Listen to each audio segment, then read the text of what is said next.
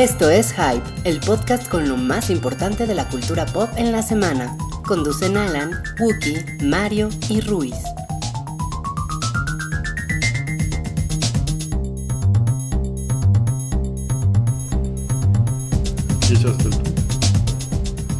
Hola a todos, bienvenidos al Hype edición 136, el show de cultura pop que cada semana eh, analiza y hace que sus miembros discutan de cualquier estupidez que esté pasando en la tele, en el cine y en el internet.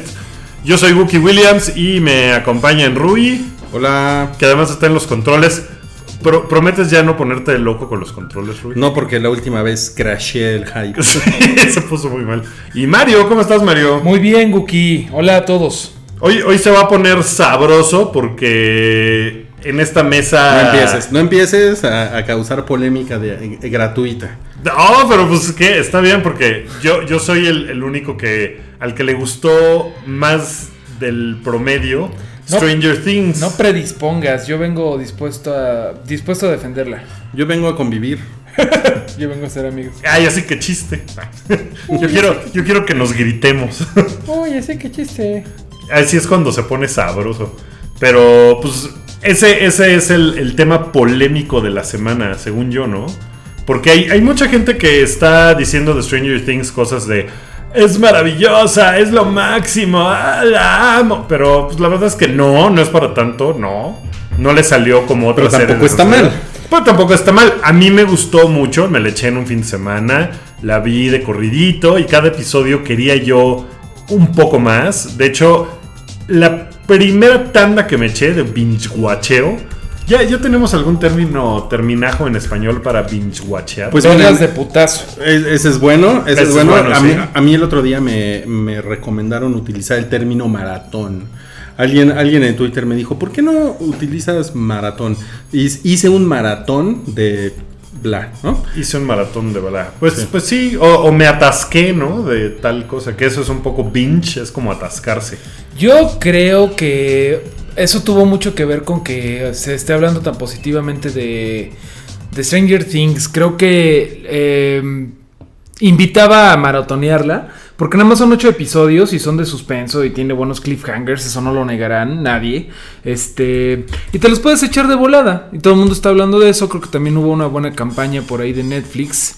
Y pues nada, yo creo que creo que ayudó mucho eso. que nada Hubo más una, son ocho. hubo una buena campaña de relaciones públicas, yo creo. Sí, Yo creo a- porque- a- tú, tú apareces en, en redes sociales con la gorra oficial. De hecho, Stranger yo soy una de esas personas. Yo soy una de las personas que Netflix amablemente nos maició, nos chayoteó. Pero no, pues digo, no es chayote. No es chayote si realmente crees en el producto. No es, no, es, no es chayote si solo es una gorra. De hecho, Eh, el, el, el, el además- chayote, el, chayote el, el término del chayote viene del, del dinero que le daba el gobierno a los periodistas. ¿Y sabes Ya. por qué exactamente se dice chayote?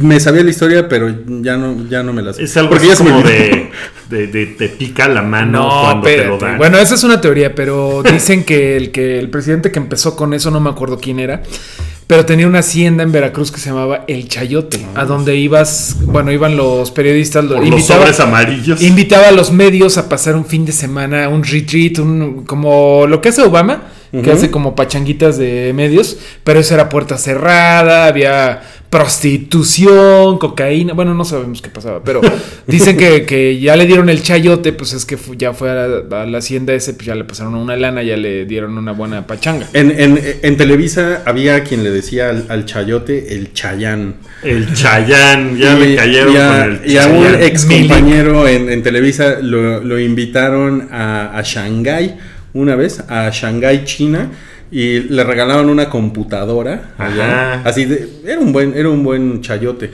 Y él se refería a ese momento como Chayán en Shanghái. Finísimos, güey. A mí, a mí lo más que me dieron fue una vez Canon. Me, me invitó a un evento, bueno, no me invitó a mí, invitó a un medio a un evento de impresoras y a Panamá. Entonces yo fui porque no había nadie más que cubriera el evento. Sí. Y después me dijeron, te vamos a regalar una impresora de las nuevas super chingonas. Llegó a mi casa y me cobraron el envío. Y fue así como de, ¿qué? Así de, no, pues tienes que pagar 600 pesos del envío. Yo, pero pues yo no quiero esta madre. O sea, yo no, pues lo tienes que pagar pues lo tuve que acabar pagando porque no me dejaban en paz los güeyes de, de, de- de HL o de la compañía que haya sido. Y yo, güey, ¿qué clase de Chayanne es ese? Estuvo muy, muy pinche. Yo, en lo- yo en lo- en los años Televisa, yo estaba en, en la lista de oro de Microsoft, no en la lista negra, pero sí estaba en la lista de oro porque pues era de los periodistas que, me- que les regalaban un Xbox. Órale. Sí. O sea, sí es, es- es- sí es una cosa como pesada. Hay empresas como Reforma eh, o como. Grupo Expansión que, que no que han baneado esta práctica porque pues evidentemente, bueno, en mi caso por ejemplo, pues Microsoft eh, a través de su agencia de relaciones públicas me dice, no, pues, toma un Xbox porque te consideramos un miembro clave de, de la prensa, pues dices, pues qué chingón, pero también te pone en una situación comprometida porque dices, pues es difícil hablar mal de esto cuando ellos me están tratando tan bien. ¿no? Claro, claro, claro. Que, que antes, pues eso era. eh, o sea, tú eras un influencer. Oh, Dios. Ah. ser un influencer En- de tu y vida. entonces ahorita al, al influencer pues lo, lo invitan a un cóctel, ¿no? Ya ojalá les dieran Xboxes a todos, pero no. Es de, ah, eres nuestro influencer, ven un cóctel y ya el influencer dice, no, sí está bien padre. Hay, una- hay unas historias macabras. Yo, yo conozco mucha gente de, de relaciones públicas que estuvo por aquellos años finales de los 90, principios de los 2000, que me, que me, me han contado, y a mí me tocó un poquito de eso todavía, cuando a la prensa, por ejemplo, la invitaban a un junket y, le da- y les daban 200 dólares en, en efectivo o en cupones para que pudieran solventar sus gastos durante su estancia en unas entrevistas. Solamente una compañía de cine hacía eso, de darte dinero en efectivo y no pedirte recibo. Era Sony, ¿no? Era Fox. ¿Era Fox? Sí. Ok. Fox, eh, y no, no sé si lo siguen haciendo. La última Ahora- vez que yo fui era. Pero- para el es- transporte y esas Claro. cosas. Pero, Cualquier cosa, pues este, si nos está escuchando alguien de Fox, mi correo es mareoflores.gmail.com, nomás ahí. que manden esos 200 dólares. Ahora, los junkets no se limitan nada más al, al- al cine, sino que también puede haber junkets de, de tecnología, de turismo, de, hay de muchas áreas. Y yo, yo, yo recuerdo que alguna vez me, me contaron un, eh, que en- a mediados de los 90 era muy común que el minibar de los hoteles Ajá. era este free for all. O sea, el, el periodista llegaba a un hotel en Los Ángeles, por ejemplo, o en Miami, donde fuera, y podía consumir lo que fuera Qué rico. del minibar. Y era, imagínense la locura. Amigos, yo creo, o sea, está súper buena la plática sobre el chayote. A mí me dieron una, una gorra. O sea, no hay tal. No Ah, hay pero es que eso es lo cagado, ¿no? Pero Con creo, de- déjame te comento, Ruiz, creo que estamos evadiendo el tema. El tema. Estamos Yo- más iba- así de, ay, me acuerdo de una vez que fui a Monterrey y bla, bla, Yo bla. les, yo les iba a contar una bonita anécdota de un junket que no me acuerdo ni siquiera de qué película Ya fue. es la última y ya. es la última y ya, pero de lo del minibar que decía Rui, no fue exactamente eso, pero llegabas al hotel, en este caso era el Four Seasons de Los Ángeles, donde te hospedaban, porque ahí era el junket, y te decían, bueno, tienes 250 dólares para gastos en el hotel, no dinero, sino dentro del hotel Ok. puedes gastar. Pues está bueno, ¿no? Yo lo que hacía es que durante los tres días no comía en el hotel, me guardaba esos 250 dólares y le hablé a unos amigos que vivían en Los Ángeles y les dije, cáiganle al bar del Four Seasons, yo invito. Y nos gastamos 250 dólares en chupe. Y esa noche estaba Billy Joel sentado en la barra del Four Seasons chupando solo. No Wow, mames. wow. Ya, esa fue la última anécdota de tú Chayote. los, los 250. Bueno, pero lo- lo- para, para conectarlo con el, con el tema principal, que por lo que veo es Stranger Things. Este. No, no, ya no es el año 2016, ya no es como antes, ya No. no es como hace 20 años. Pero sí, eh, sí, sí ha habido una campaña de relaciones públicas de Netflix. Y, y permítame yo este, dar el, pa- el pie para que platiquemos de Netflix, de Stranger Things. A mí me llevaron a, a Monterrey. Netflix me invitó a, este, a cubrir, a conocer esto que hacen del maratón Netflix que hicieron en Guadalajara y en Monterrey. Que está padre para dar- darle presencia allá, ¿no? Porque acá todo es chilango, ya saben. Ahí vi los primeros dos y me gustó muchísimo Stranger Things. Me gustó muchísimo y no podía dejar de. O sea, ya me moría de ganas de verla.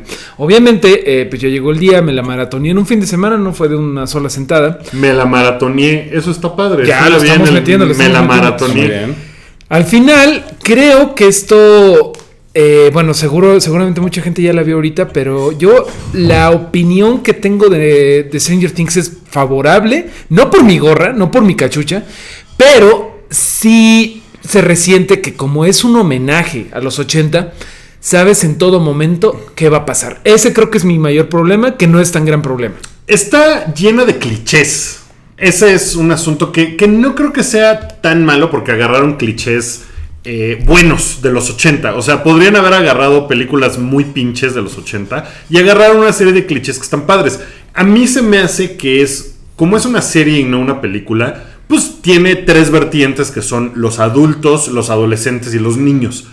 La parte que más me gustó a mí es la del coming of age, o sea, la de la punzada que les da a los chavitos, que son unos nerds, eh, muy nerds, y que de repente pues se encuentran con una chavita y uno de ellos pues como que dice, ay, ¿qué es esto que estoy sintiendo en mis pantalones? ¿No? Y toda la, toda la parte de los niños que tienen que hacer toda su onda para pelear el mundo de los adultos con sus propias herramientas, Puta, esa parte me encantó. Se me hizo súper chida porque me recordó mucho a las películas de los 80. Ni siquiera las películas famosas eh, que claramente están quoteando, como Stand By Me, como It, como eh, hasta The Lost Boys, o sea, Goonies.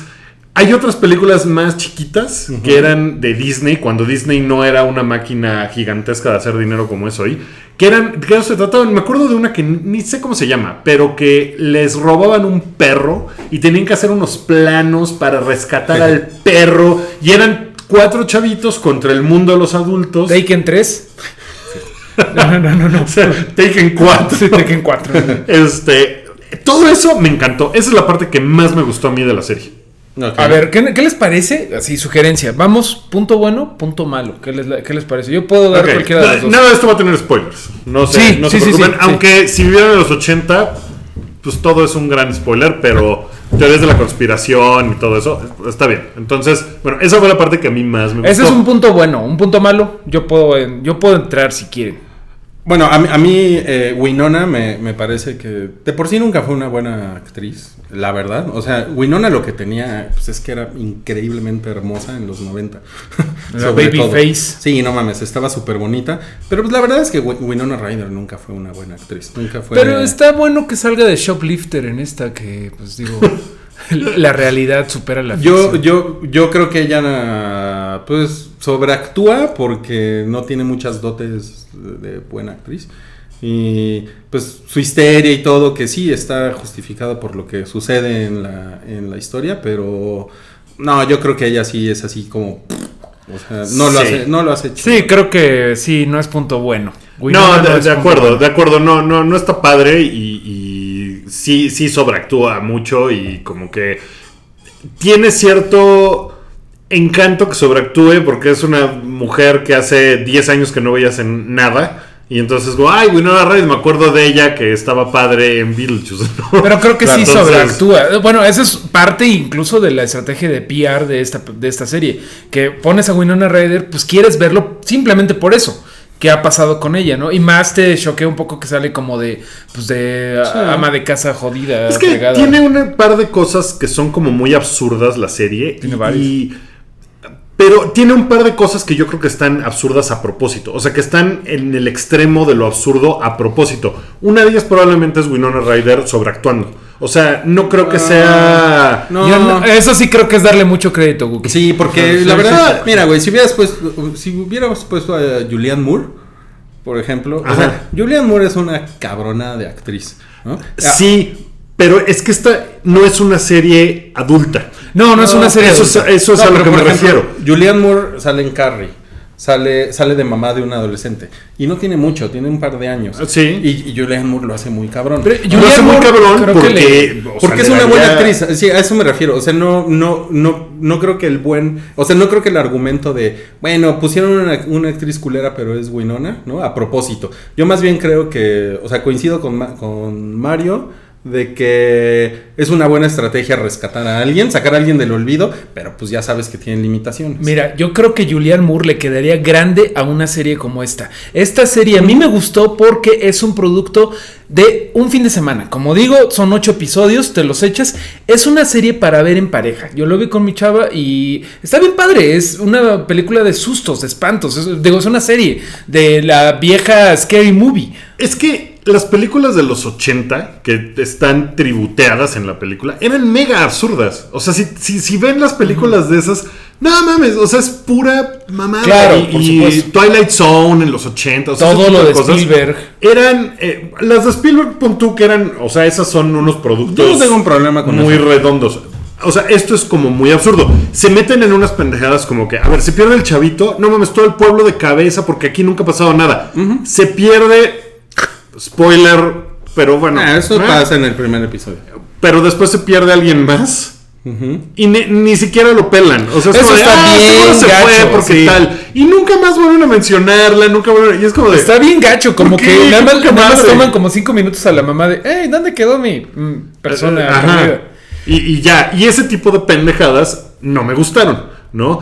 El, el hecho de que esté sobreactuada y que esté medio absurda de cosas, o sea, de que, de que los chavitos puedan huir de los agentes del gobierno y pendejadas así que son muy absurdas. Ah, pero eso es cagado. Eso es cagado, Eso es ¿no? como en O sea, eso E.T., es con- como- que los están persiguiendo en las bicicletas. Es Sí. exactamente lo mismo. Eh, yo realmente, o sea, yo no tengo un problema con lo absurdo. Eh, con, con Winona sí, definitivamente. Ahora, eh, Matthew Modine, que también eh, es, un, Híjole, es un actor. Es un de- Maniquín, ¿no? Puta. O sea, está. eh, pues es el, el el- viejito del experimento. ajá. Ah, chafísima. Ese- Yo creo que eso es de lo peor. Bueno, él fue, él, él fue un actor mediocre en los 80 también. Pero ahorita, híjole, ¿no? Y no mames, o sea, ese, ese personaje, por ejemplo, es otro personaje que está. Está chafa. como, está como mal casteado. O sea, ¿por qué él? Sus diálogos son intrascendentes. Está como mal No escrito. sí, ese es no. uno de mis dos más grandes problemas con la serie. Eh, definitivamente la maldad de ese güey. Pues es como, ya esa sí la hemos visto 30 mil veces, le hubieran podido dar un twist. Yo estuve esperando toda la serie un twist más allá de, de que le, 11 le dijera papá, ¿no? O sea, que eso se ve en, la primer, en el primer el episodio. episodio. Y nada más es como un Montiel malévolo que anda de aquí para allá y es súper malo y tiene minions, pero no tiene nada, ¿no? A lo mejor en la segunda temporada tiene- lo veremos. no tiene nada de pero no trae nada ese güey, ¿no? O No, sea, está muy chafa. Los- los Ahora, niños, ¿cómo Los niños, Los niños bien. a mí, o sea. la- A ti te cagan las cosas donde salen niños, ¿no, Wookie? Generalmente, pero estos me cayeron chingón. A mí me cayeron bien. Salvo el personaje del niño negro. Que parece que ni es amigo de esos güeyes. porque Pero eso es todo el por tu tiempo está racismo. bichando. No, Fíjate mira, que más ahí- allá de que sea negro, ese güey, ese personaje, Sí. es cagante. Mira, es como de sí creo, escuincle. pero creo que dentro de todo este universo de clichés y de cosas que ya hemos visto y de estereotipos, de arquetipos que tienen que llenar los personajes, como la Savant, ¿no? La telequinética, la Eleven, que es así como Jean Grey, y tantas cosas, Carrie, es tantas cosas que hemos visto. Este negro, siempre en estas películas ochenteras había un güey con attitude. Generalmente no era negro. Porque... Aguas con los spoilers, ya nos dijeron aquí. Disculpen, disculpen amigos, pero no dije nada, ¿no? Pues nada más es negro. bueno, realmente creo que sí el personaje está dentro de, de cierto cliché ochentero. El güey con actitud que se pelea con la gente. O sea, que se Sí, pelea con el líder. de, Ay, güey, pero este pinche niño. O sea, sí, pod- podría haber sido su bully también. Este ¿no? pinche niño. Eh, bueno, Bueno, hay se- eso se me hace. Hay unos bullies Hay unos que, están, que están padres. Y Leven se me hace que está poca madre. se me hace que no, está a mí- bien A padre. mí, por ejemplo, ella también se me hizo muy aburrida. A mí me gustó mucho la onda de, de, pues, de ella. O sea, se me hace que lo hace muy bien, la escuincla. Es que como... ¿Cómo les explico? A ver, suéltate, suéltate. Lo que pasa es que un, un, un niño que ha estado en un ambiente controlado de laboratorio, cuando sale y es una cuestión traumática, no, eh, no es un personaje, no es un personaje divertido. No. No, no hay manera de que sea un per- Esta chava no está divertida. como- O sea, no es graciosa. No, entonces, eh, como con Akira. Ajá. Ahora, el, el- el peso de Akira está en que mm, el... Es que, no, es, que no, es que no quiero decir spoilers, pero, o sea, ¿De Akira o de Stranger Things? es que lo, lo que, bueno, de, la- de las dos, lo que sucede con Akira es que pues, también son niños que aislaron ajá, y, y los tienen como en un, en un lugar que es como una especie de juguetero gigante donde hacen experimentos con ellos, ajá, pero el, el, digamos que el motivo de la película son esos niños telépatas en Akira. En Stranger Things, eh, eh, también es el motivo, pero hay mucho foco en, en la niña telépata. ¿ah? El peso de Akira en realidad se va con Kaneda, que Kaneda es el, el, El moto- el sí, güey el la biker, ajá. Ajá. Ese güey es quien lleva la historia. Y aquí la escuincla telépata lleva la historia. Lleva mu- muchísimo peso en la historia su relación con el otro chamaco. Pero a mí se me hace Es que es, o sea, se me hace más ese chamaco el que lleva el peso de la historia. Pero ella, como es muy aburridita por su origen, entonces es como es como muy pesado porque ella no habla, o sea, se mueve lento y todo. No digo que esté mal escrita, solamente digo que es como una, o sea, no es no es la mejor decisión para ir moviendo la historia. O sea, a mí, entonces era así como de, ay, qué hueva, ya salió otra vez la niña que no habla. Y es que sale desde el primer capítulo, ¿no? Este, igual yo pienso que si lo hubieran dejado más en las sombras, como el monstruo, le hubiera beneficiado a Eleven, Ajá, que exacto. saliera en el cuarto, quinto capítulo, que ya fuera la niña, ¿no? Claro. Entonces, desde el principio, Más misterio. desde el episodio 1 sale la niña. Entonces sí, sí, sí se le quema un poquito. O sea, exacto, es Eso un perso es, es- definitivamente es una idea chingona, así, el, el niño telépata es una idea chingona, ¿no? Pero está sobreutilizado, porque no da para más. Es que la niña telépata... Espero, espero haberme explicado bien. Pero, pero también, o sea, sí su presencia, aunque sea lenta, pero sí mueve la historia. O sea, si no sale hasta el cuarto episodio, los primeros cuatro capítulos son esos güeyes dando vueltas. ¿no? Podrían O sea, haber manejado mejor ese misterio, pienso yo. Como, de hecho, creo que sí lo manejan bien con el monstruo. Que no voy a decir spoilers, no voy a- saben que hay un monstruo, no mamen. Pero el monstruo creo que sí aguanta bastante bien hasta que ya, bueno, pues Mira. inevitablemente sale de las sombras. Y Sí se, sí se mueve la historia, pero la historia es considerablemente menos dramática. Volviendo a Akira, que es la referencia directa de esto, o sea, el foco de la historia eh, no es Akira. El foco de la historia es Kaneda y su mejor amigo, que es Tetsuo. Es el conflicto entre esos dos güeyes, ¿no? Aunque Akira es el güey que puede destruir el mundo. Entonces, bueno, pero aquí el conflicto es encontrar a Will. O sea, eso es lo que están tratando de hacer todo el tiempo. sí, y... Pues, o sea, no, no es tanto, siento yo, o por lo menos así la vi yo, no es, ¿qué pedo con esta chavita? O sea, esta chavita es como una herramienta de, ah, no mames, con eso podemos avanzar la historia, que es los niños buscando a su amigo. Sí. Ajá, y por eso yo creo que, como dice Mario, si la niña hubiera salido en el episodio 4 o 5, hubiera sido un excelente personaje secundario. Hay demasiado foco en ella. Pero creo que sí, como dices tú, eh, Wookie, el, el foco es Will. Y sí, eso se me hace padre porque todo el tiempo está la luz A en mí, eso. por ejemplo, me cagó que de eso, que, lo, que Will sale en dos episodios, o sea, y, y- y como que su papel, pues ya, o sea, me hubiera gustado verlo más en, el desmadre en el que estaba. También, eh, la verdad es que sí acaba la serie, sin, spoilers, y sí te quedan dudas que pues, dices, órale, pues ya la segunda temporada sí me la he hecho, ¿no? Que sí quedaron varias cosas en el aire, no vamos a decir cuáles, que se dice por ahí los hermanos Duffer, estos güeyes, este...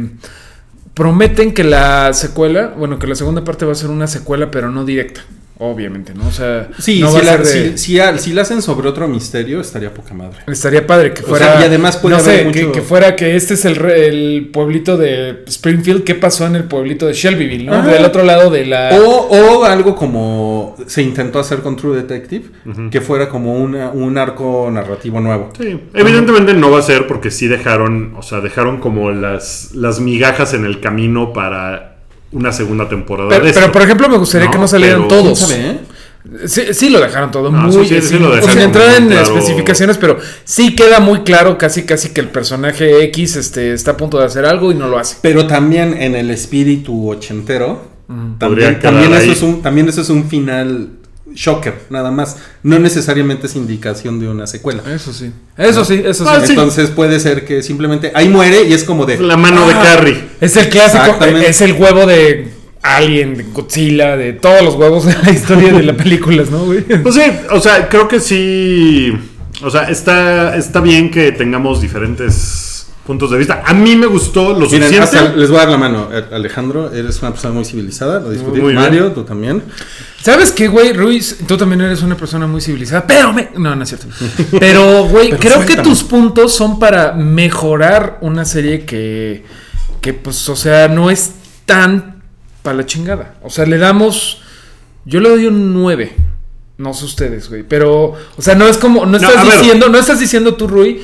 No mames, no la vean. Voy a decir. Estás diciendo puntos No, pero mejorables. sí, o sea, en mi, en mi reseña sí digo, o sea, la verdad es que, o sea, de... O sea, ¿preferirías haber usado tu tiempo en otra cosa? es que miren, o sea, si se van a comer un filete crudo o cocido, pues mejor cómanselo cocido. Entonces, para mí esto es un filete crudo. Es una cosa muy artificial. O sea, si, si yo lo tuviera que, que poner en contexto y lo pongo en mi reseña, es Gravity Falls, por ejemplo. Oh, es, buenísimo. es una, es una cosa, esa, es, esa sí es una genialidad. Esa es una cosa que agarra Sí. muchos de los elementos de que Stranger Things trata de hacer. Ajá. Y Gravity Falls es, sí es una historia sobre la infancia y sobre los 80 y sobre mil madres. Bueno, Stranger Things yo creo que es como un platillo a medio cocer. Ah, yo sí. creo que hay cosas que a lo mejor le saben mejor a unas que a otras. A mí, por ejemplo, Orange is the New Black, que todo mundo ama muy cabrón, me mató de hueva en la primera temporada, ¿Sí? ¿no? O sea, no pude con eso porque era como de,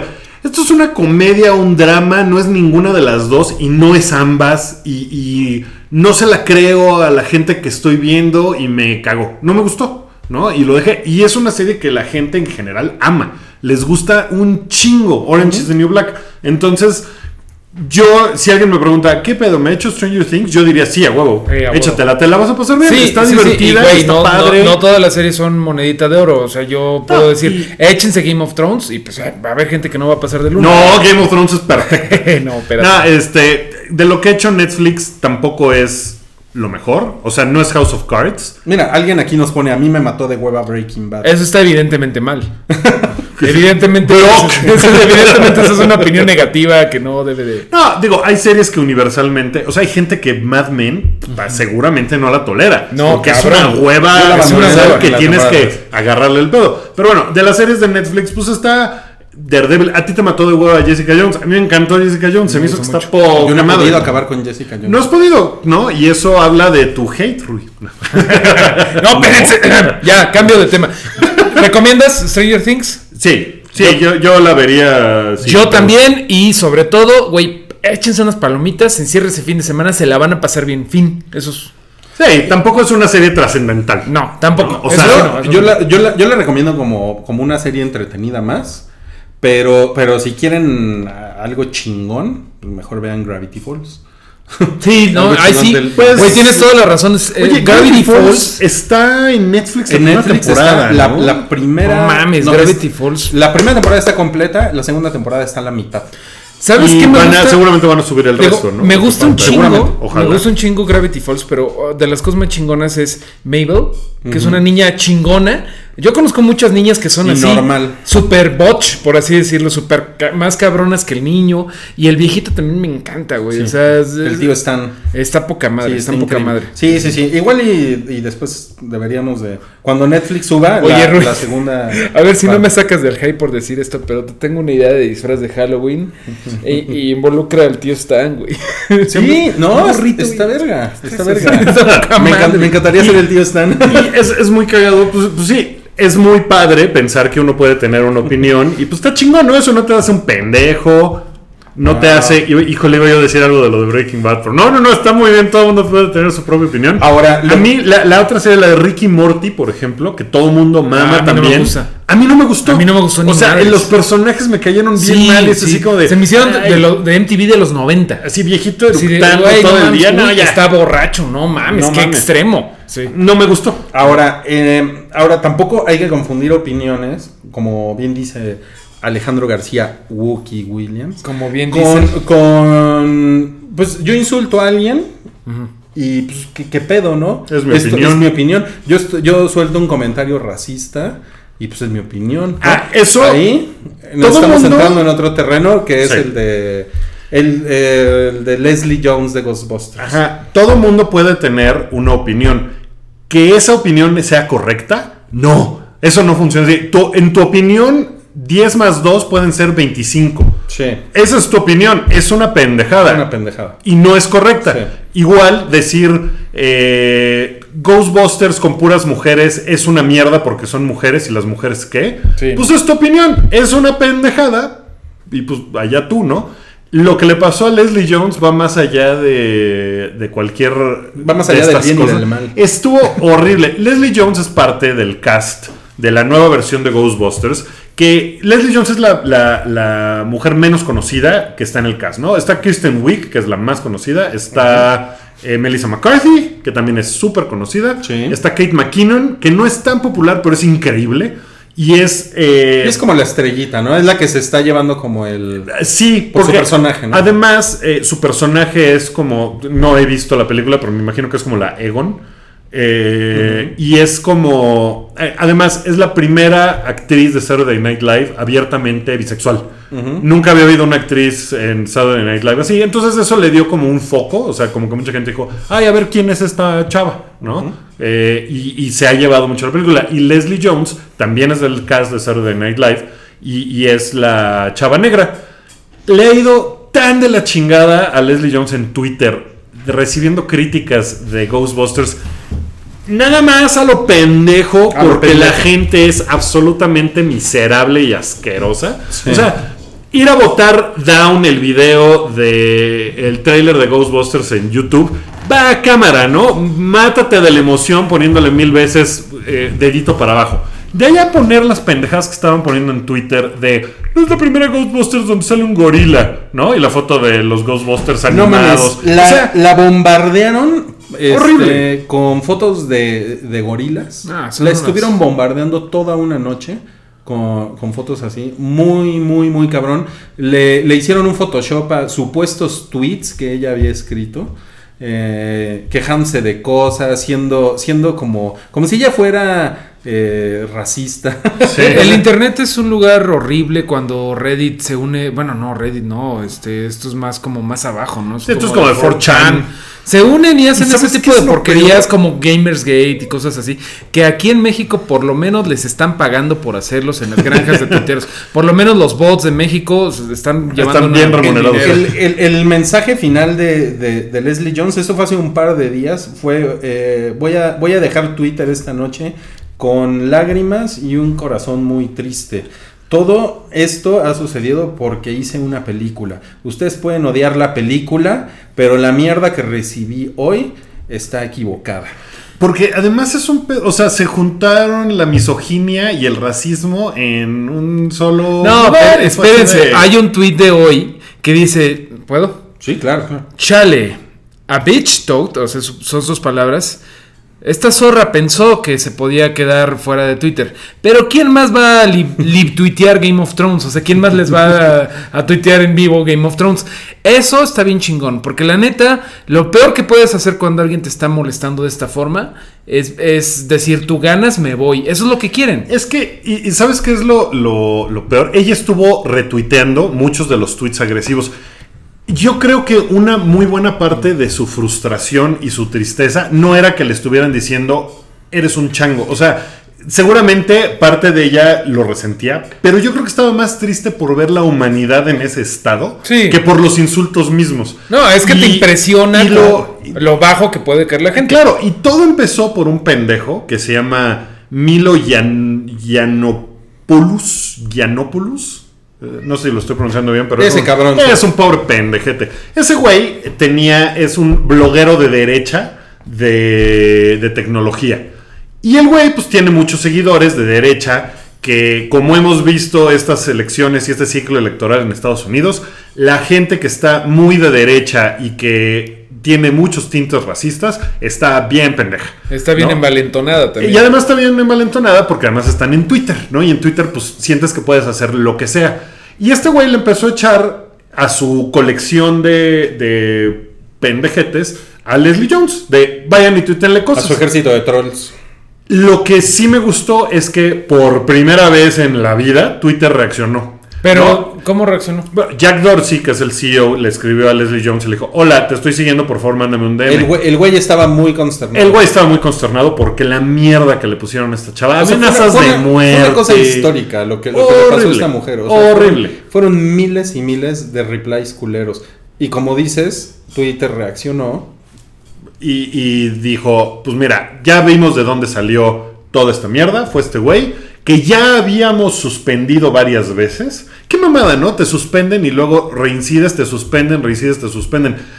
¿Cuántas veces tiene que un güey hacer una mamada para que lo castigues? O sea, de alguna forma. Lo que hicieron fue, pues estás baneado de Twitter. Le cerraron su cuenta Ahí yo defendí. Pero- De, de por vida, ¿no? Lo de ganó. por vida. Lo banearon de por vida. defendiendo un poco Twitter, yo pienso que ya, digo, ya tiene que 10 años más esta madre. Tiene como 10 años. Eh, creo que estaba padre en su momento que pudieras decir lo que quieras. Pero ahorita ya está en un punto crítico en donde ya tienes que poner reglas, como Facebook. Claro, o sea, en Facebook no pasan esas cosas, pasan otras, ¿no? Pero en Facebook ese troleo masivo de, de minions mandados por un No, cabrón. El control es mucho mejor. El control es mucho mejor y Twitter por primera vez en la vida, como que medianamente se dio Estuvo cuenta. chido el experimento de que pudieras decir lo que quieras. Y la libertad de estuvo expresión y la Eso chingada. estuvo chingón, pero ya pasamos esa etapa, creo, en Twitter y pues ya. ya- Pues es que también la gente, o sea, la libertad de expresión. Pues qué pedo con la libertad No te de la expresión. mames o con sea, la libertad de expresión No, tampoco. eso no te da derecho de decir lo que sea, ¿no? Y de insultar y de, y de amenazar y de ponerle a gente cosas horribles. Dice aquí una persona que nos escribe,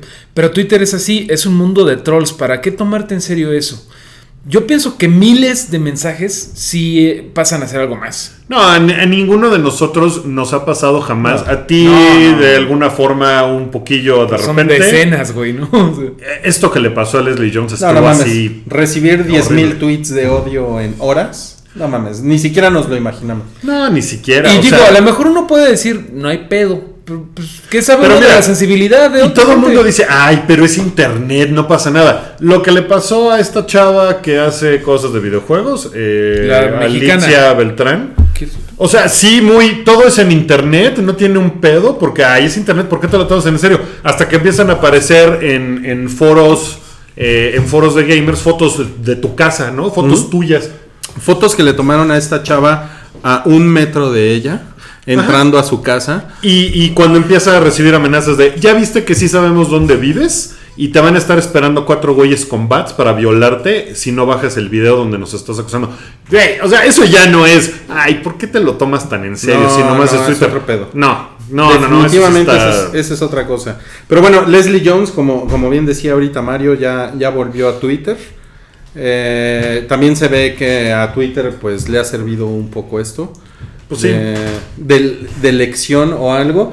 Y, y, pues Ghostbusters se va a eh, le ha ido bien con la crítica en Estados Unidos y se va a estrenar aquí en México en la primera semana de agosto, más o menos en dos semanas. En dos semanas, una persona que ya la vio me dice, no es maravillosa, está chistosa, me la pasé muy bien. Lo que sí es que llevaría yo a mi hija mil veces a verla. Qué chido. O sea, ese era como el mensaje que- yo yo que me me muero de ganas de verla, pero no le ha ido tan bien en taquilla tampoco. O sea, le No, no ha sido bien. un hitazo, No, pero no le va a ir mal. O sea, no va a ser un fracaso ni mucho. Bueno. Por más que haya habido una campaña de desprestigio. O sea, es el, es el video de YouTube más eh, downvoteado. O sea, Más votado más para abajo, votado votado hacia, hacia abajo de la historia. Oye, eso es una ridiculez. cosa- O sea, eso es una ridiculez. Hay 30 mil películas peores que esa, como para que se pongan así. Es una Sí. tontería. Yo ya, yo ya, yo ya he externado aquí que a mí me parece que Ghostbusters es, eh, tomó, la producción tomó malas decisiones. A- a, mí no me gusta el casting, no me gusta la idea de que sean unas, eh, unas señoras eh, cuarentonas. O sea, yo creo que pudieron haber hecho una película mucho más juvenil, ¿no? Sí, sea, o, o yo no- yo a no- una que sea Selena Gómez, ¿no? Por ejemplo. Sí, o sea, yo, o sea, siento que Ghostbusters, esta película, siento que se cerró las puertas de alguna manera, como que la franquicia daba para más y era, era un excelente momento, pues, para que agarraran a, a una generación de niñas que ahorita son adolescentes y que ellas eran, eran, iban a ser sus Ghostbusters, pero Bueno, también todos los güeyes que hicieron Ghostbusters, lo original, pues eran cuarentones. Yo me espero a verla, pero sí, pero la- es- sí tengo pero es- ganas de verla. esa es una gran discusión que hemos tenido con Cabri, que si algún día hacemos este vie- viejos cochinos, sería bueno retomarla porque está cabrón. Oigan, eh, queremos. ¿Ya vieron Buscando a Dory? No. Yo no, yo la voy a ver este fin de semana. Apenas. Yo la vi ayer, el martes. No, antier. Ten- tengo reportes de alguien que ya la vio que está muy chingona. A mí me gustó muchísimo. Pero bueno, yo soy una bitch de Pixar. Pero está, de verdad está. ¿Por qué, Mario? ¿Te dieron una gorra? No, ni siquiera a gorra llegué. Eh, pero, pero, en, en- Ese va a ser el, el chiste ahora. en honor a la verdad. Cualquier cosa que le guste a Mario es. "Ah, ya saca tu gorra, Saca Mario. En honor a la verdad, Patti Palestinos, la voz de Buscando Dory, eh, es mi maestra de doblaje, de actuación de voz. Y es una Ok, tipaza. ok. Pero bueno, eh, en honor a la verdad, sí, sí, sí. sí, ¿Cuántas sí. veces han hecho en tu casa de doblaje el chiste de ¿Te gusta doblada? No, fíjate que todos somos, todos tenemos más de 10 años mentales, Guki, gracias. Pero eh, buscando Dory, aplauso tendido. Eh, en cuanto a secuelas de Pixar, yo creo que este está a nivel Toy Story 2, más que Monsters University. ¿Me explico? Monsters University mejor. a mí me gusta mucho. Pero sí es mejor Monsters Inc.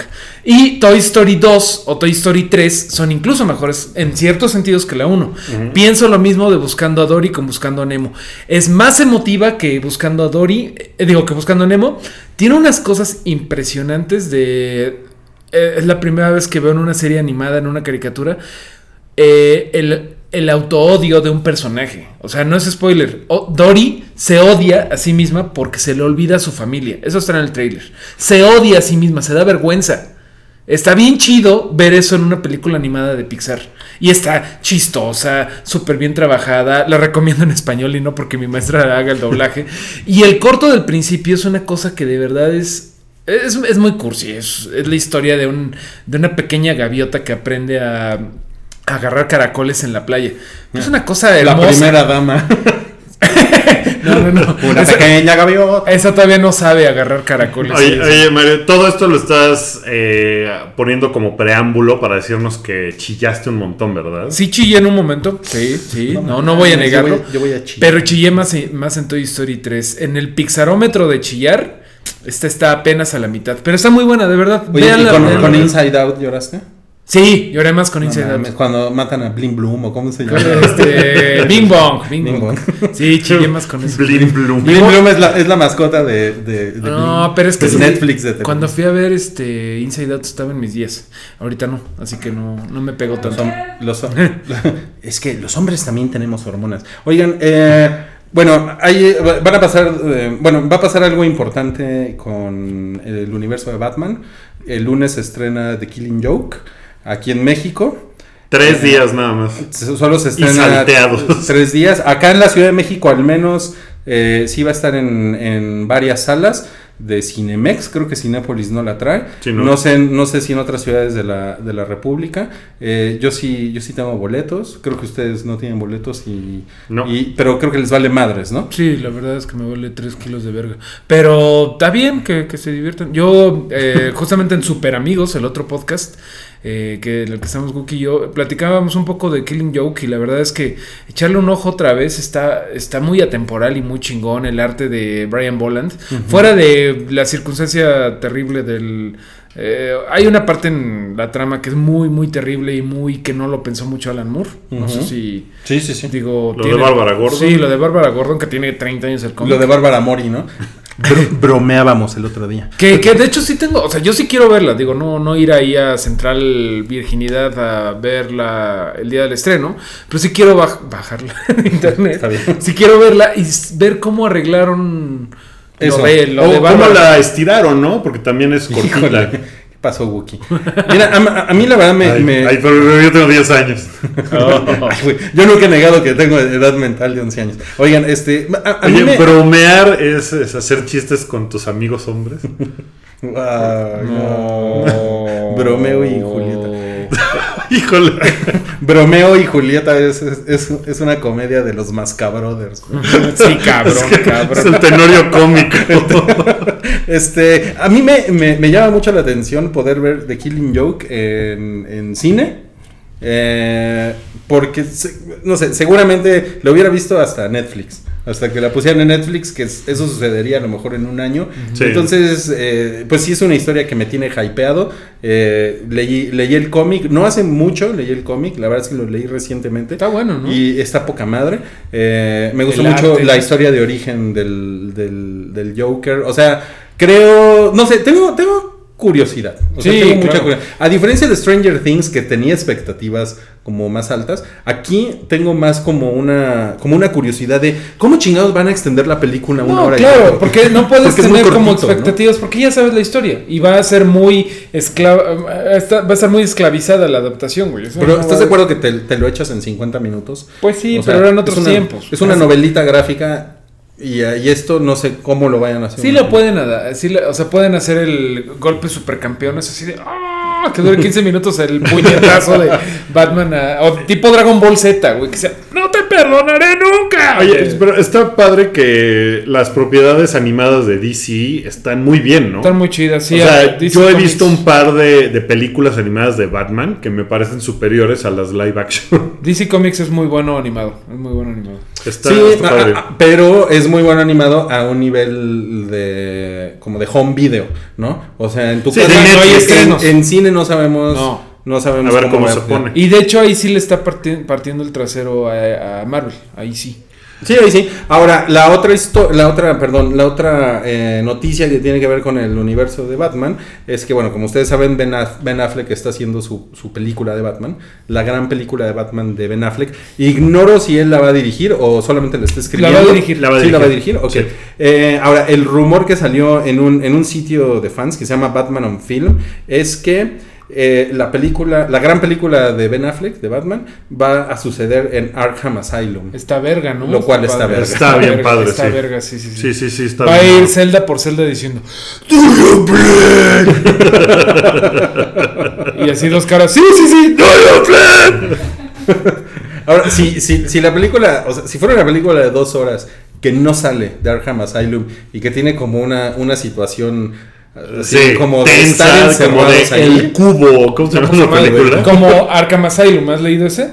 Eh, creo que sí lo leí, pero no me acuerdo. Bueno, Ese como el de- videojuego, el videojuego está chingón. Lean Arkham Asylum de Grant Morrison, está verga, con B grande. Güey, creo que sí lo leí. Sí. No mames, ¿qué pedo con mi memoria, güey? Eso estaría, Ya bueno que fuera Ya no me eso. acuerdo de muchas cosas. Oye, como- ¿va a salir eh, Batman en Suicide Squad? Sí. Tiene un cameo Sí, sí, por sí, ahí, sí, sí, ¿no? sí, Hay un, hay un tráiler en el que en el que se ve. Sí, yo creo que lo van a manejar mucho como The Bat, la leyenda. Y quizá, quizá, Ay, que les da miedo, ¿no? Y quizá se pregunte la pregunta de la sangre. Quizá. Seguramente la próxima semana vamos a hablar de Suicide Squad y la, la próxima y ¿cuándo, cuándo estrena? El 10 de agosto, una El cosa 10 de agosto y ya, ya está ya está calentándose ya se esa está onda. ya se está empezando a A mí me urge que se estrene para que Jared Leto se calle. Su pedo de. No, es que mi guasón está súper loco, güey. No mames, no estás listo para tanta extremidad, güey. Y es como, ya cállate. Que, que ahorita el- la onda de la Comic Con que empezó el día de hoy es que todo el mundo está disfrazado del Guasón y de Harley Quinn, ¿no? Es así como ya de... No puedes ver un cosplay Su- más... Súper descarado. Ay, ¿no? sí, como de ya, ya. E- Eso va a ser, bueno, a ver qué pasa mañana en, en Comic Con. Tra- traemos unas fotos de, de una colaboradora del blog que vive en San Diego y que hoy ya estuvo tomando fotos de, de cosplayeros allá en la, en la Comic Con. Pero pues mañana van a ser los anuncios cabrones, van a salir los trailers. Este, Walking Dead, por ejemplo. Pues estrenó unas fotos Walking Dead de el teaser, Los- los, los pósters. de personajes, ¿no? Así Sí. de, ¿a quién le va a tocar? ¿A quién le va? O sea, encima de, de todas las críticas que ha recibido Walking Dead, encima de eso, hacen pósters, ¿no? O sea, se ve que les vale madres, ¿no? Se ve que les vale porque madre. tienen- tienen- tienen a mí me cago, pero... Pero se ve que esos güeyes están en control de la situación. Pues sí, ¿no? es la serie más No, vista ya, de la televisión eh, por cable, pues ya- todo lo que quieras. Ya tienen que volver a empezar el hype. O sea, ya pasó el enojo. Yo ya ni me acordaba de esa madre, güey. Ahorita está bien que, que te vuelvan a repetir. Ah, por cierto, no sabes a quién le tocó el putazo. Pues Está bien, Exacto. está bien. o sea, Y mañana eh, que salga el tráiler, si sucede lo mismo que sucedió en la Comic Con del año pasado, estamos hablando de un tráiler de unos cuatro minutos, más o menos. Entre tres minutos y medio y cuatro minutos. Está cabrón, porque si es así de verga, ¿no? O sea, cuando un tráiler pasa de los dos minutos y medio, Sí. ya Pues sí, como que... Yo creo que lo que van a hacer es mostrar eh, la reacción de Rick ante lo que sucedió. Porque Rick es el único personaje que sabes que no se murió. Porque lo dicen al final de la temporada, ¿no? Le dice a Rick, ah, le va a tocar a alguien y, y si no te callas, este, te toca a ti. ¿Y Y, qué tal o sea, que sabes que Rick es el único que sobrevive. Y Carl también. no, no, Carl no, Carl también, sí, Carl Sí, sí, también. No, pero lo, lo que dice es que le, que, le, que le van a sacar los ojos a Carly Ajá. y se los van a dar de comer a Rick. Ajá, cuando, cuando ya tiene al güey al que, o a la chava al que le van a dar. No, no, no, pero- ya sabes- que dijiste esa frase en voz alta, güey. Pero ya sabes que hay dos personajes Es que me acordé. Sí, que sí. no se van a morir, que No se son Rick y Carl. Bueno, son capaces de hacer un montón de mamadas, pero bueno, esos dos personajes seguramente van a salir en el tráiler todo el tiempo. Eh, hoy salió el tráiler nuevo de la segunda temporada de... Bueno, no es nuevo, es el primer tráiler de la segunda temporada de Narcos. Que, Ah. que nos gustó mucho Narcos, A mí me ¿no? gustó ¿Ya? mucho. ¿Ya salió el trailer? El 2 de septiembre se estrena todo. Yo sí ¿Y ya veo, salió el tráiler? veo. Y ya salió el tráiler y se ve que les dijeron, ahí te va este varito para que hagas tu segunda Qué temporada. chido. Porque A mí me la gustó- otra que era como muy low key, esta se ve que la acción sí le subieron. A mí me Que gustó ya, le, ya le metieron varo. Ya le metieron varo, sí. Que y bueno, se nota, ¿eh? Luego le googleas un poquito y no mames, sí está medio de. O sea, no mames, no tiene nada que ver con lo que pasó. No, Pero no ¿qué importa, googlees, no googlees, pues, pues sí, pues, ¿para qué te vas a meter a Wikipedia? Así, fue lo primero que hiciste, estoy seguro de. A ver, Güey, ¿cuándo se- Pablo Escobar es una persona verdadera, güey. No puedes leer spoilers de alguien que sí se murió. Además, yo ya sabía que se había muerto el güey. No, pues, se, se muere, o sea, sí, en algún punto se muere. Spoilers, todos nos morimos en algún punto. Pero, pero la segunda temporada, pues es Spoiler, spoiler 2, Colombia ya está en paz. ¡Ay, cabrón! O sea, se trata de este güey que se escapa, ¿no? Entonces, que pues sí sucedió y se hace un desmadre. Pero te digo que ya se ve, o sea, ya se ven balazos por todos lados. Hablando de balazos, ahí sale Miss Bala. Justamente esta chica, Stephanie. Sigman. Stephanie Sigman. Ella, ella sale ahora en. Salió la primera. Ah, ¿salió, era, salió? era la nalguita, era, Era la reportera. Sí, la reportera. Ah, órale, no, no. Mira, este. Suena padre lo de los balazos, pues, pues porque como buen hombre estereotipado heterosexual me encantan las películas con balazos, pero lo que más me gustó a mí de Narcos fue eh, como el conflicto de poder de este güey. Sí. Sí, ¿no? sí, Que claro. es como un güey que de cero, Padrísimo, de repente sí. es el tipo, es, un No, tipo que no, no, factura padrísimo, más padrísimo. que General Sí, Motors, no, ¿no? no, Y, y además es un güey que es increíblemente amable. Y ¿no? esa doble, esa doble moralidad, exacto, del carisma de que este güey dices, no mames, este tipazo, pero está matando gente, pero quiere a su, a su mamacita. No, y el güey va y discúlpame que te hayan tratado así, no sé qué. Mm. O sea, y se lo crees porque es un güey como, pues como de pueblo, como, Hasta no sé, me como gustó muy... que el güey, que, ¿cómo se llama este güey? El actor Moura. Eh, Víctor Moura. Ajá. Sea brasileño que vive en Estados Unidos intentando hablar en colombiano. Ah, eso a mí me cago, pero... Ajá, a mucha gente le cagó. A mucha pero gente al le final cagó. lo acaba Pero mejor. A mí me gusta que hable despacio. Weón. Porque está intentando acordarse. De cómo se habla. Sí, sí, sí. Está, a mí se me hizo muy padre eso. Pues hoy se estrenó y está, está bueno, está padre. Está verga. Sí, está muy chingón. Y antes de que Rui pueda poner el tema de Game of Thrones, el- la noticia de Game of Thrones de la semana. No, porque, porque, porque crasheo. Bueno, pero sí hay una Pero la noticia puedes de Game cantar. of Thrones. ¿Qué pasó? Pues se va a tardar en estrenarse Ah, la siguiente ya. temporada. La temporada número 7 se va a estrenar hasta el verano, no en marzo o abril como nos tenían acostumbrados. Y va a durar 7 capítulos, ya es un hecho. Está bien, güey, ya tiene que terminar. Ya basta. Ya mm, otro año. Vamos a tenernos otros dos años. Otros Eh, dos años nos van a tener final. de. Ya de está los bien que acabe, ya es justo y necesario. Si no, tenemos en nuestras manos un Lost. Y nadie quiere un Lost. No, y está, está padre que lo hayan hecho bien. de 7 capítulos. Seguramente la última va a tener 8 capítulos. Prefiero que hagan eso a que haya dos temporadas de 10 capítulos donde 5 sean nada. Sí, no, ya, ya pasamos por una temporada 5 terrible. La estoy volviendo a ver. Y no mames, la temporada 5 de verdad, fuera de lo chido, los últimos tres capítulos. Es una hueva. Es muy eso se está, se está poniendo eh, de alguna forma medio de modilla. La, la serie esta de Louis C.K., Horace y Pete, eh, que nada más la puedes ver a través de la página de este güey pagando una lana. Está padre porque los capítulos duran lo que tienen que durar. No duran una hora para durar el espacio de televisión de una hora, sino que si a los 45 minutos ya se les acabó el, chiste, ya, ahí saca el capítulo. Si dura una hora cinco, también está muy bien eso. Me gusta mucho porque va, o sea, todo esto es a favor de la historia. Y entre más hagan eso, creo que el producto acaba siendo mejor. Se nos está yendo Mr. Robot. Yo no he empezado a ver la segunda temporada. Híjole, Ni yo, es, ni una, yo. es una lástima porque yo también la he querido ver y nunca la he podido ver. ¿No, ¿no has O visto sea, la primera? No, no, no, no. Es que como yo no, yo no, yo no torrenteo, Mm. eh, en, en parte por ñoño y eh, o sea, ¿Nos estás o juzgando sea, moralmente, Rui? eh, sí, y pero además Pero además no sabes hacerlo. ¿verdad? Exacto, también por, por pendejo, por pendejo y huevón. O Entonces sea, mejor. sí. O sea, la verdad es que es algo moral. O sea, si me dijeran paga 100 pesos por ver Mr. Robot en línea, Pero no mejor clic. los pago. Sí, ya. Pero eso de andar en sitios ucranianos picando clics con tienes- 12 ventanas. Yo no lo más no lejos que he llegado ha sido a Bulgaria en un sitio de torrents, güey. Nunca he tenido que ir a Ucrania. Pero, sí, sí están llenos de anuncios de chicas rusas Sí. quieren conocer hombres mexicanos eh, mayores. ¿Y sabes lo malo? Son mentiras. Todo, todo.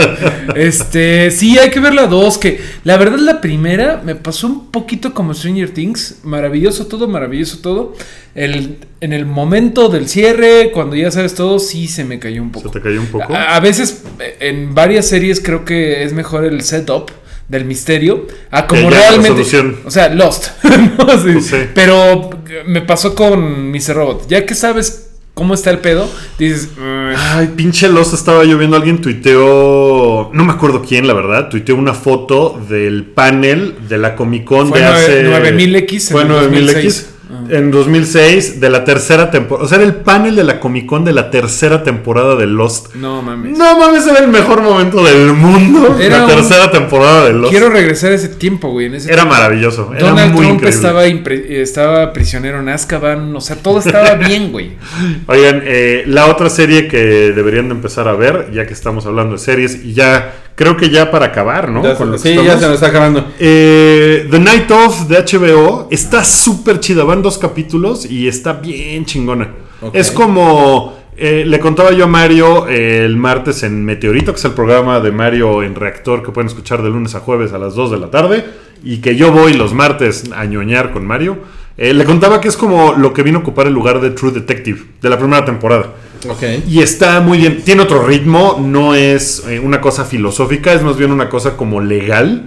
Y está bien chida. John Turturro lo hace poca madre. Está muy bien casteada. Me gusta un chingo Está decir John. Turturro. Sí, está padre. John Turturro. Y ese güey está increíble. Y toda la serie está muy chida. Éntrenle, éntrenle. Si tienen HBO, si tú tienes HBO Rui o HBO Go, A ver, una de esas madres. ¿Qué les parece? ¿Qué les buena. parece que inauguramos una nueva y final sección del hype? La recomendación despanochada, güey. ¿Qué quieres que la gente vea esta semana? Ay, pues ya dije que The Night Of, pero. ¿saben qué? Bueno, vean Silicon Valley si nunca la han No, visto porque la estoy binge-watchando. The Night of. Yo buscando Dory. ¿Tú? Yo les recomiendo que busquen el, el cómic de, de Archie eh, contra los zombies.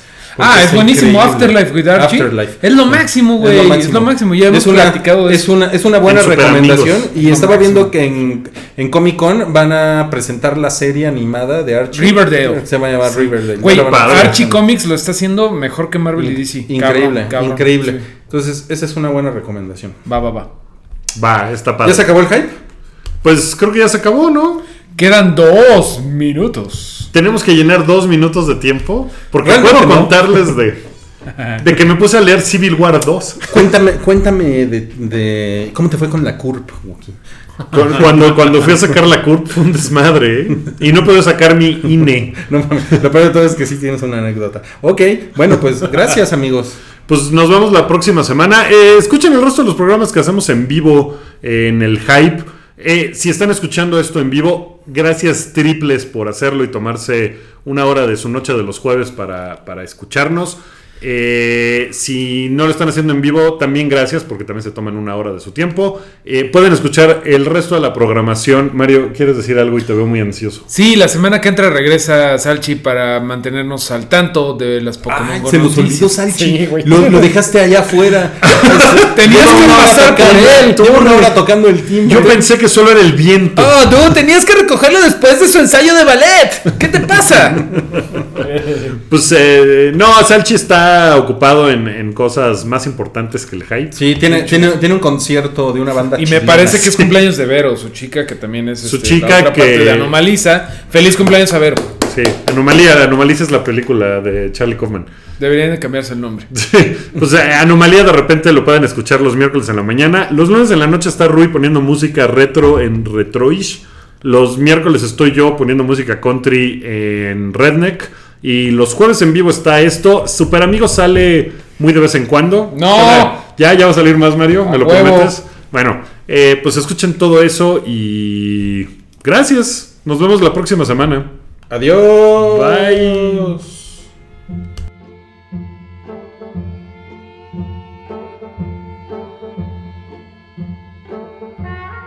Esto fue un podcast de Pikey Network. Busca más en soundcloud.com diagonal Network.